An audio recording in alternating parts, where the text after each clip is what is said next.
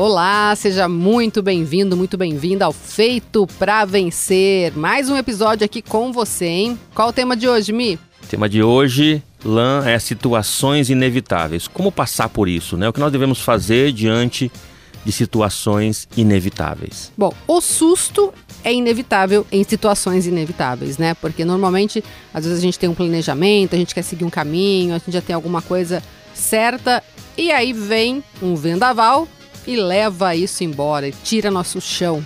E aí, como reagir diante de situações assim? Todos nós, né, passamos em algum momento da nossa vida, ou em vários momentos da nossa vida. Eu tenho certeza que você que está nos ouvindo também, ou está passando agora e está tentando lidar com isso, ou tem passado por situações que você não, não fez nada necessariamente para que elas acontecessem, mas que de repente um telefonema, uma mensagem lá no WhatsApp, uma notícia, ela chega e você se encontra dentro de uma situação que você não queria estar.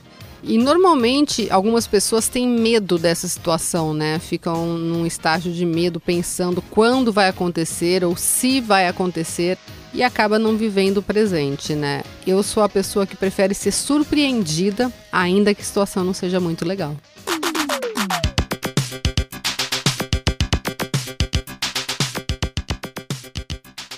Eu confesso que às vezes eu sou muito criativo e, e principalmente quando eu tô com pessoas que eu amo ao meu redor, meus filhos, por exemplo. E nós vamos fazer alguma atividade e tem algum risco essa atividade, tem algum perigo envolvido nessa atividade, por mínimo que seja. A gente já ficamos muito alertas, né? Mas eu vou citar o exemplo do meu pai. Né? Meu pai é o seguinte: se eu ligar para o meu pai próximo da meia-noite ou depois da meia-noite, ele já, antes de atender o celular, ele já começa né, clamar a Deus para que não seja uma notícia ruim. Já fica tenso. Exatamente. Nota exatamente. mental, nunca ligar para o seu Arlindo depois da meia-noite. Nunca, nunca. Mas um aspecto bem importante, Lan, na minha opinião, é que a, a, nós precisamos né, estar muito conectados com a realidade, né, com a realidade dos fatos. Essa, esse é o grande ponto. Né? Aconteceu já ou não aconteceu? Se aconteceu, aí eu tenho que entender que já foi. Eu preciso escolher quais caminhos eu devo tomar. Se não aconteceu, eu tenho que fazer um trabalho psicológico, mental, para que eu não fique sofrendo por antecipação. Exatamente, até porque eu costumo dizer que assim, né? Eu também sou bem criativa. Se eu criar 12 situações, não vai acontecer nenhuma dessas, vai acontecer uma décima terceira que eu não tinha previsto. Então, esse controle que a gente acha que tem, na verdade, não existe, né? Verdade. Para nada na vida. Mas assim, uma das coisas que as pessoas mais temem hoje, né, período pós-pandemia, agora a economia está começando a dar os primeiros passos de recuperação, é perder o emprego. E aí, uhum. e se perde o emprego, o que é que se faz, Clemilson? É, esse, essa é uma preocupação de muita gente. E também até de pessoas que têm negócios, né? Porque o empresário, ele não tem também nenhuma garantia, ainda mais com todas essas crises, né? É algo que todos nós estamos sujeitos. Eu já passei por isso na minha vida, já fui desempregado.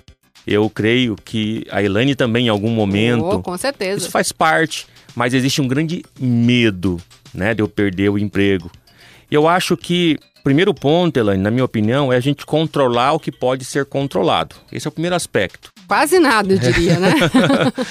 aquilo que você pode controlar, você controla. Se, se você não tem controle sobre aquilo, não sofra por isto. Mas falando especificamente sobre perder emprego, eu penso que estar preparado é a melhor saída. Com certeza. Eu acredito que precisa ter primeiro um trabalho de aceitação. Porque às vezes acontece alguma coisa na vida da gente, seja perder emprego, perder uma pessoa que você ama, enfim. E a gente fica martelando naquilo. Parece que assim, a vida já te deu uma porrada, você quer dar mais 12 para ficar bem, bem batido mesmo. E eu acho que a gente tem que parar um pouco com isso, a gente tem que se acolher e entender: aconteceu? Aconteceu. Se você brigar, chorar, espernear, ir lá e, sei lá, fazer o que quiser, vai mudar isso? Não, não vai mudar isso. Verdade. Então a primeira coisa é aceitar. Tá, tá doendo. Também não tô dizendo para passar por cima da dor, não, porque precisa entender, né? É um luto mesmo, né? Tá doendo. E agora o que eu vou fazer? Não sei mas vou tentar acalmar minha mente, tentar chorar o que tiver que chorar e começar a pensar a partir de agora quais são as possibilidades, o que é que eu consigo fazer. É, eu gosto muito de citar uma psicóloga, ela é especialista em luto e o livro dela se chama Se Tem Vida, Tem Jeito. Muito bem. Então eu acho muito legal que assim, por mais que a gente passe por dificuldades, por mais que seja difícil, se tem vida, tem jeito. E a gente aceitando e começando a pensar de uma forma diferente, a gente consegue melhorar sempre. Muito bem. Se tem vida, tem, tem jeito. jeito. Situações inesperadas, como uma doença, por exemplo, ainda tem jeito. Não vamos dar uma martelada do juiz e dizer que acabou, né? Dar o veredito. O desemprego também, o desemprego tem jeito. Você pode estar numa condição de desempregado, mas você não está numa condição eterna do desemprego. Então, se tem vida, tem, tem jeito. Gostei muito dessa frase. É da Karina Fukumitsu, minha querida amiga psicóloga. E ela tem um livro também que chama A Vida Não É do Jeito que a Gente Quer. Muito bem. É muito legal, né? Porque, assim, exatamente, a gente tem que estar aberto também para surpresas que vêm pela frente, né? Uhum. Sejam elas boas ou ruins, né? Muito bem. E você falou sobre luto, Elaine. Eu concordo plenamente que nós precisamos passar por esse luto. E o luto, ele é uma fase de transição que chamamos de closure, né, de fechamento, de ponto final. É muito importante passar pelo luto. Né? É como ir para um velório e dizer para a pessoa que está lá enlutada, não chore. Como não chore? Como né? não chorar? Eu acho que a única pessoa que pode dizer isso é Jesus que ele falou isso depois ressuscitou a pessoa, né? Mas nenhuma outra pessoa tem esse direito de dizer não chore. É um momento sim de luto, momento de sofrimento e não é só quando alguém morre, é quando acontece uma situação inesperada. Mas eu queria fazer um comentário aqui, Elaine, sobre estar preparado também do ponto de vista secular intelectual. O exemplo do trabalho, não é só, não é só perder o, o trabalho, não, o ponto aqui, mas o exemplo do trabalho, o que você pode fazer? Você pode continuar se qualificando. Fica de olho no mercado. Entenda qual outra pós, qual outro MBA, qual outro curso você tem que fazer para se acontecer de você estar novamente disponível ao mercado de trabalho, você então conseguir se realocar o mais rápido possível. Exatamente. E parar com uma coisa que muita gente faz. Eu já tive ideias parecidas, não exatamente assim, mas isso foi muito tempo atrás, graças a Deus, que é o seguinte: Fulano acabou com a minha vida. Fulana acabou com tudo, eu não tenho mais nada. Pô, menor! Cuidado com essas palavras Pô, aí. menor, claro que tem. Sempre tem. Então, assim, a gente já falou sobre terceirizar culpa, sentimentos. Então, assim, tá, a pessoa pode ter pisado na bola com você, seja relacionamento, seja trabalho, seja, enfim, o que for, né? Ou então quando alguém pede alguém que ama, ah, minha vida acabou. Não acabou, minha gente. Tô aqui para te informar. Sinto ter que dar essa notícia, mas não acabou. E a gente tem que ter essa responsabilidade com a gente, essa autorresponsabilidade. Vai doer sim, vai chorar, vai demorar uns dias para conseguir colocar a vida no prumo novamente, mas não pode desistir, não. Eu passei por uma situação é, inesperada. Um dia eu estava fazendo home office e tinha parte é, dos colaboradores trabalhando no escritório. Eu recebi uma ligação dizendo: Clemilson, vem pra cá rápido. Com a voz assim, né, respirando muito forte. E eu, mas o que, que aconteceu? Me adiante, por favor. Olha, tá caindo o teto aqui em cima da gente, tem água em tudo quanto é lugar. E, e, e sim, descreveu uma cena de guerra para mim. E eu fui até o escritório. E em lá chegando, tomei todas as providências, enfim, ninguém se machucou, não perdemos nada, os prejuízos materiais foram resolvidos. Passou um mês mais ou menos, uma de nossas gerentes chegou para mim e falou assim: Clemilson, como você conseguiu ser tão tranquilo diante de toda aquela guerra? Você trouxe uma paz tão grande para nós? E eu falei assim: eu simplesmente foquei na resolução do problema. E é claro que nem sempre a gente tem essa frieza, mas no mundo corporativo eu costumo ter um pouco dessa frieza. E eu quero compartilhar um pouco com você isso. Olhe e foque naquilo que você pode fazer para resolver e não entre num pânico, porque senão você vai acabar prejudicando-se ainda muito mais. Com certeza. Conversando com uma prima há uns um mês atrás, pouco mais, a filha dela, de 15 anos, não estava muito legal, estava meio depressiva tal. E ela conversando com a filha, a filha olhou para ela e falou assim: Mãe, eu queria ser forte como você. E ela falou que isso cortou o coração dela. E aí eu falei, prima, ninguém nasce forte. Você é forte porque você já apanhou muito da vida. Você se fortaleceu, mas eu não conheço ninguém que tenha nascido forte. Inclusive, a gente nasce é frágil, muito frágil. E é só o dia a dia, é só a experiência, é só o caminho que torna a gente forte, se a gente quiser ser forte. Porque ser forte também é uma escolha. Verdade, nascemos fracos né, e dependentes ainda. Exatamente. E, e somos, de acordo com alguns estudiosos, somos o ser, o animal né, que nasce né, desprotegido, sem garras, né, sem, sem asas, sem, sem nada para que você possa se defender. Por isso que é muito importante nós estarmos prontos para ajudar alguém que está passando por uma situação inesperada. Uhum. Eu acho que nós podemos ser anjos enviados por Deus, sem asas mesmo, para ajudar alguém que está passando por uma situação. Lembra de alguém que faz tempo que você não fala, faz tempo que não manda mensagem para você, faz tempo que você não tem notícias.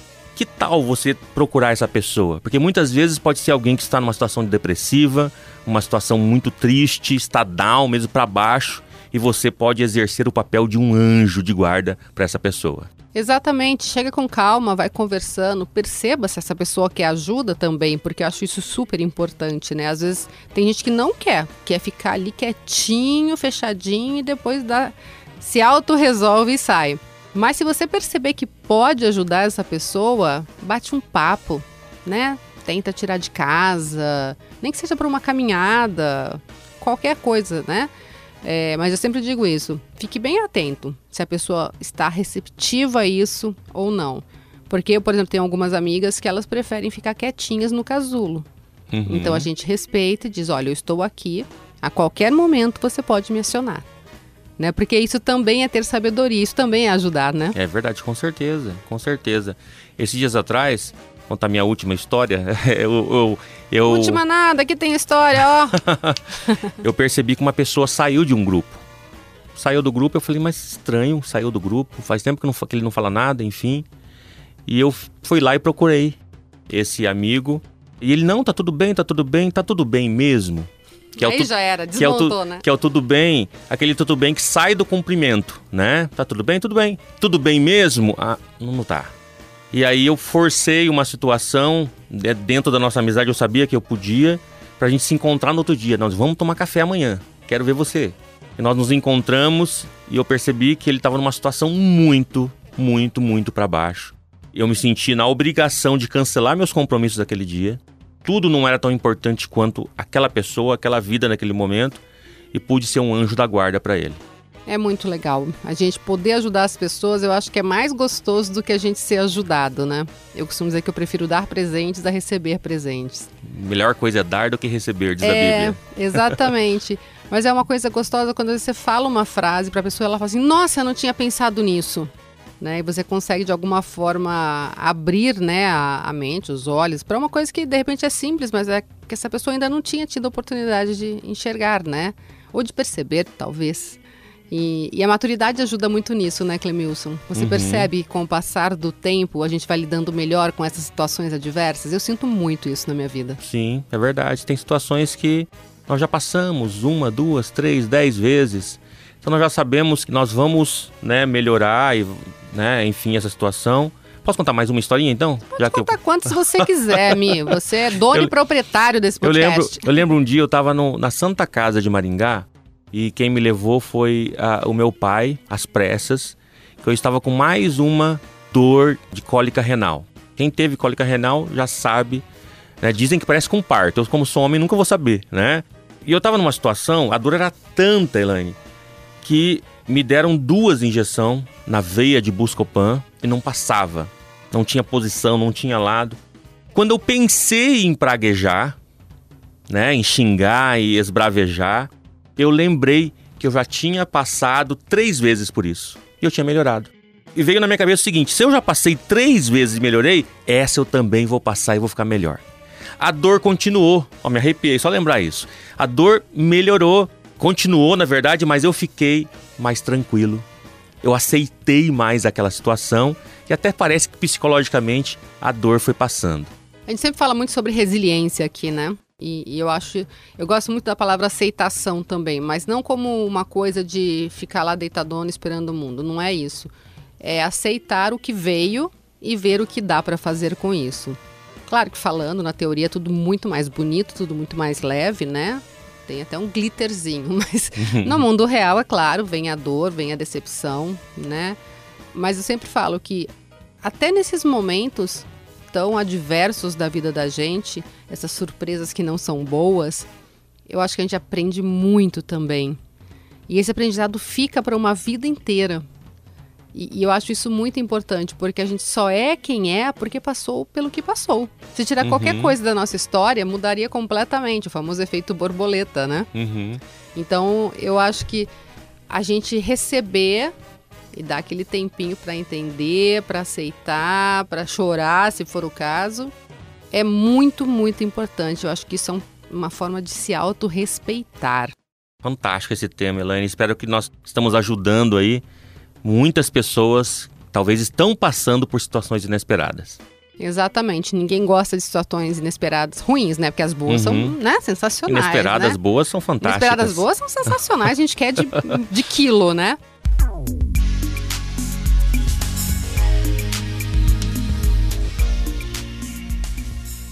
Mas é isso, assim, ah, eu acho que a mensagem que a gente deixa para você que está ouvindo é que nem sempre vai ser bom, nem sempre a gente vai ter que ser forte, porque a gente pode também relaxar, chorar, sentir. E aí a gente pega a nossa vida e começa de novo, ou recomeça, ou faz o que tiver que ser feito. O que a gente não pode é se abandonar, nunca. A vida segue. Sempre. E não se esqueça, você, você foi, feito, feito para vencer. vencer.